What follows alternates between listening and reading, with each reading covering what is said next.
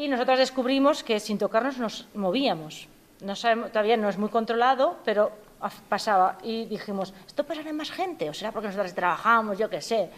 Eh, y sí, es posible. más cuerpos.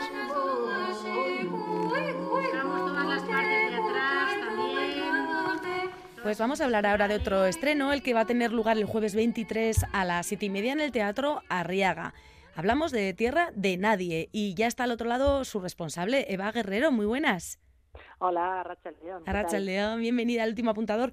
Pues muy bien, encantada de saludarte y de conocer eh, este proyecto que, bueno, ya va a ver la luz y lleva ya unos añitos gestándose, ¿verdad? Cuatro, si no me equivoco, quizá antes también ya estaba en tu cabeza, pero allá por 2019 es cuando empiezas un poco a darle forma junto a, a Garasi y López de Armentia, Eva.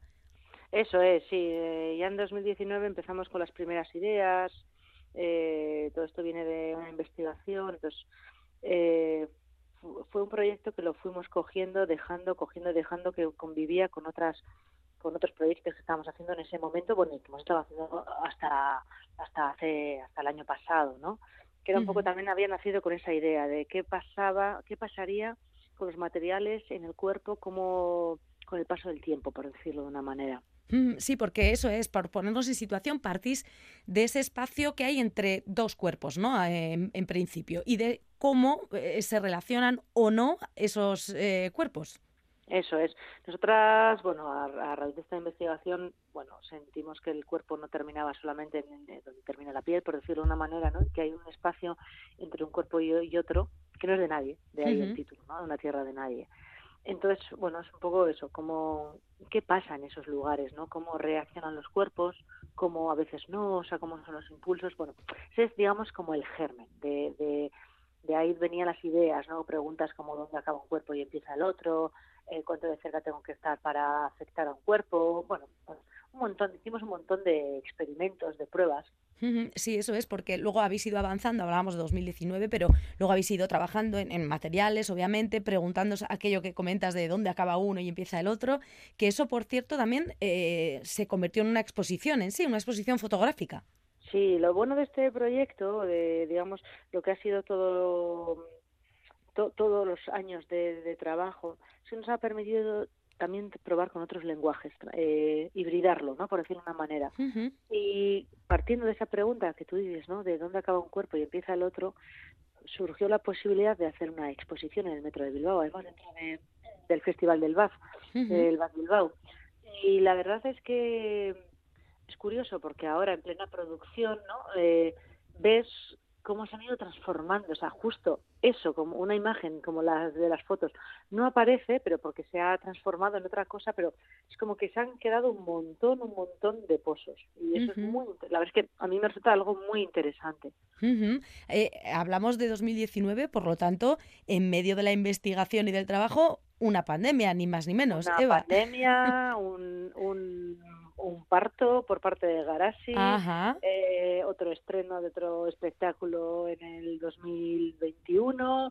Sí, sí, han ido pasando muchas cosas. Sí, sí, sí, sí. Entre esos dos cuerpos y en medio ha pasado, pues eso, lo que decimos, una vida y pandemia y media. Y, habéis seguido dándole forma durante el proceso creativo. De hecho, por ejemplo, en una ocasión eh, os planteasteis invitar a gente, no ocho personas, si no me equivoco, que interactuaran y, un poco, bueno, pues para, para seguir trabajando en qué ocurría eh, en esa combinación entre cuerpos. ¿Cómo fue esa experiencia, Eva? Pues fue muy, una experiencia muy grata. Hicimos varios, varios encuentros, eh, entre ellos desde Danzas nos invitó a participar, a llevarles como un laboratorio, entonces yo eh, dije, pues es un momento perfecto para probar con otros cuerpos, porque claro, una cosa es lo que tú pruebas contigo misma. Tú dices, pero esto será siempre así. Entonces necesitas experimentar una y otra vez, una y otra vez para ver las variables, ver las combinaciones y bueno, llegas a, a, situaciones que dices, anda, pues sí, la respuesta es similar, ¿no? Eh, entonces fue muy rico, tanto esta invitación que se nos hizo desde Danzas, que eso trabajamos con ocho o nueve personas, ya no recuerdo bien.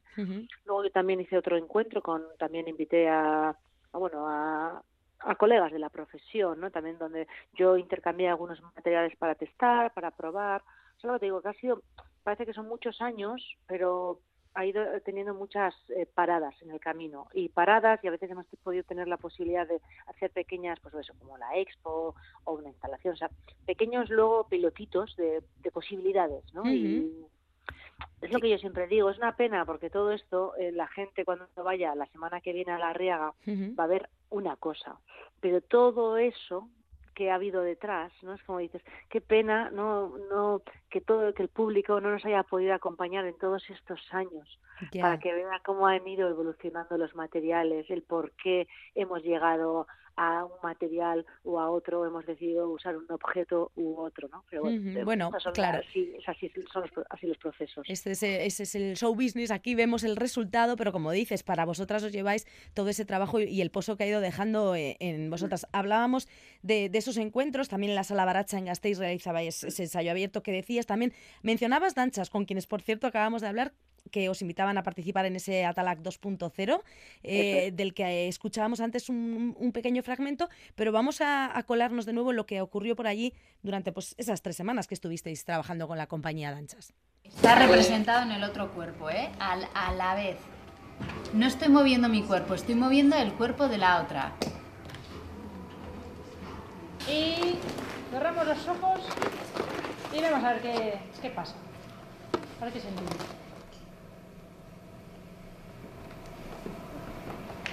¿Sabes? Esa gelatina esa de los que cuando eras pequeño te daban, que es así que es, es un blandiblu de esos, pero notaba así.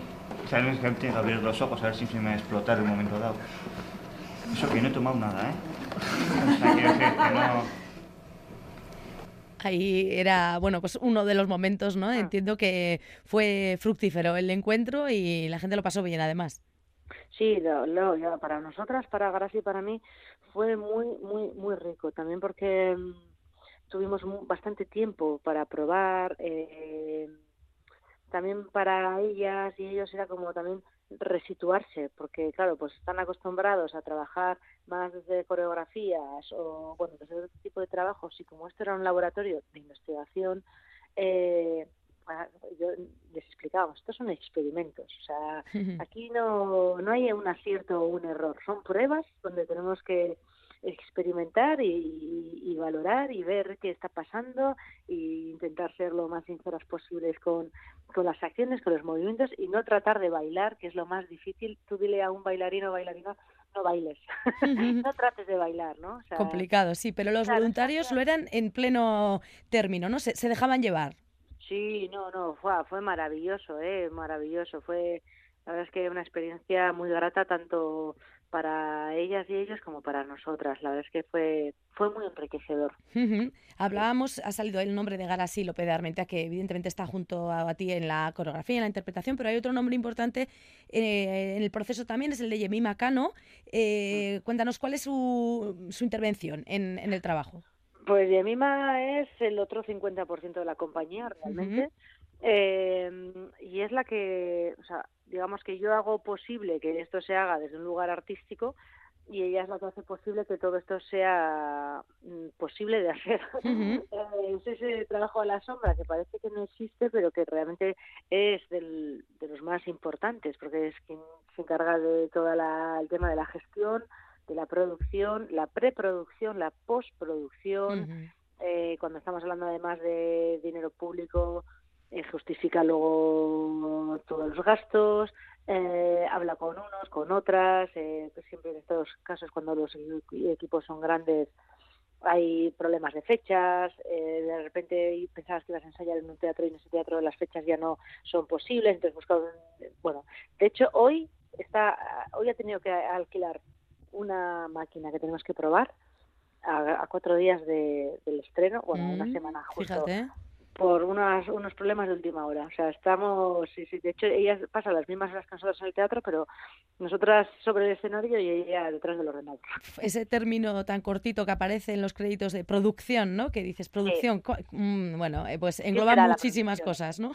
Sí, sí, sí, demasiadas. sí, sí, sí, algunas de eso, como dices, inimaginables o, bueno, pues de lo más eh, eh, inesperadas y al final ahí hay que estar al pie del cañón para hacerlo posible. También ella se podría encargar de haber documentado lo que dices, ¿no? Eso que querías que se viera, pues todo se andará, ¿no? Porque ella también está, bueno, pues eh, con la fotografía, el vídeo, eh, ah. también videodanza, 360, ese Within, quiero decir que va recogiendo lo que va ocurriendo durante el proceso, ¿no? Sí, sí de, no, y de hecho de este proceso hay, hay muchísima documentación, ¿eh?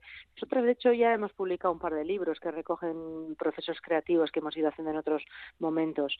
Y yo supongo que Tierra de Nadie en algún momento también se hará algún tipo de, de publicación, porque lo que pasa es que será diferente, porque claro, también cada proceso es de una manera y aquí tenemos mucho mucho archivo, mucho archivo eh, tanto narrativo, o sea, escrito, como audiovisual.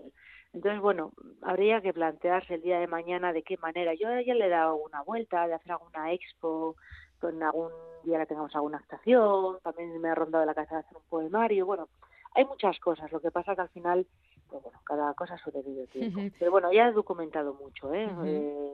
tenemos mucho, mucho contenido. Mucho material. De momento, ese Tierra de Nadie que va a ver la luz, como decimos, el jueves 23 en el Teatro Arriaga a las siete y media y del que estamos hablando, pues de cómo se ha ido gestando, de, de cómo ha ido avanzando eh, y por, por, meternos más ya de lleno en el trabajo en sí, eh, cuéntanos cómo, cómo lo defines tú y para ti al final eh, en qué ha quedado el Tierra de Nadie que se va a ver en el Arriaga. Pues mira, eso es algo curioso porque siempre me ha sido muy fácil definir mis proyectos y de repente ahora parezco la típica artista que me está como costando. que dices, madre mía. Háblanos en ese lenguaje conceptual. Vamos, peor. Pero bueno, eh, digamos que lo que planteamos es, pues eso, es una tierra de nadie que no sabemos si realmente es un lugar, porque en el mundo solamente hay dos tierras de nadie, dos, dos territorios que no pertenecen a ningún país, no tienen bandera. Entonces eso me resultó muy inspirador eh, y digamos que es lo que yo planteo, ¿no? Eh, hay muchas inspiraciones que nos han acompañado en este tiempo, eh, sobre todo las profundidades del océano, lo poco mapeado que está en las profundidades del océano, lo poco que sabemos de él, ¿no? Y todas estas ideas de la tierra de nadie, del territorio que no es de nadie, de qué poco sabemos de las profundidades, es algo que plasmamos en el escenario. De tal manera que no sabemos si estamos viendo una tierra de nadie, es decir, un lugar que no sabemos si existe o no existe, o las propias profundidades de una misma persona, por decirlo de una manera. Eh, tiene una puesta en escena muy poética, donde hay algo de onírico en todo lo que lo que se va a ver, ¿no? Es como es un poco esa sensación de como cuando tienes un sueño tú duermes y de repente te despiertas al día siguiente como con ideas inconexas, ¿no? De hostia, he soñado esto y lo otro. Sí. Y según va avanzando el día, de repente le das un sentido, coge un sentido. Eso va a ser lo que va a ver el público. Algo aparentemente inconexo, con momentos un poco como más eh, que dices, ¿qué está pasando? Pero luego lo van a ir entendiendo. Lo que pasa que es, es muy es muy poético. La gente puede ver eh, un elemento y decir, ah, mira qué bonito eso que cuelga, o decir, ah, vale, eso quiere representar. O sea, hay mucha, para mí hay mucho simbolismo que puede quedar para algunas personas en algo estético u otras personas que entren en esas profundidades y empiecen a, a sacarle su propio sentido, porque claro, que esconde las profundidades nadie lo sabe. Sí, sí, eh, al, final cada uno sacará sus propias conclusiones, eh, hay que ir abiertos ¿no? a, a las metáforas y a, dejarse embriagar por esa tierra de nadie o a navegar en las profundidades del océano, lo que cada uno vaya sintiendo. Eso es. Luego, bueno, decir que en escena somos realmente cuatro personas, que mm. aunque este proceso lo iniciamos Garas y yo, eh, a mí siempre me ha gustado introducir música en directo, siempre que puedo. Eh, y ya repetimos con un equipo muy similar al de, al de Gorpusto, que es uno de mis trabajos, que estamos eh, junto con Carla Sevilla y Yolanda Bustillo. O sea, somos cuatro intérpretes en escena. Ellas, digamos, que trabajan más la parte vocal, musical, nosotras más la parte corpórea. Pero bueno, sí que es cierto que al final creo que hemos conseguido eh, que haya más amalgama entre las cuatro, que igual es un corpus que quedaba más diferenciado, ¿no? La música por un lado, el baile, la danza por el otro, y aquí está todo como mucho más interrelacionado. Bueno, pues la gente que quiera verlo y disfrutar y sumergirse en esta experiencia que ofrece Eva Guerrero y el equipo que nos acabas de mencionar y otras que están también detrás, eh, bueno, pues en colaboración además con el Teatro Arriaga, que es donde va a ser la representación, allí pueden ir el jueves 23 a las 7 de la tarde con ganas de, pues eso, de, dejarse llevar y de, y de luego salir dándole una vuelta a lo que han vivido, ¿no? Y poner en su sitio todas esas imágenes que, que vais a proponer. Un placer, Eva.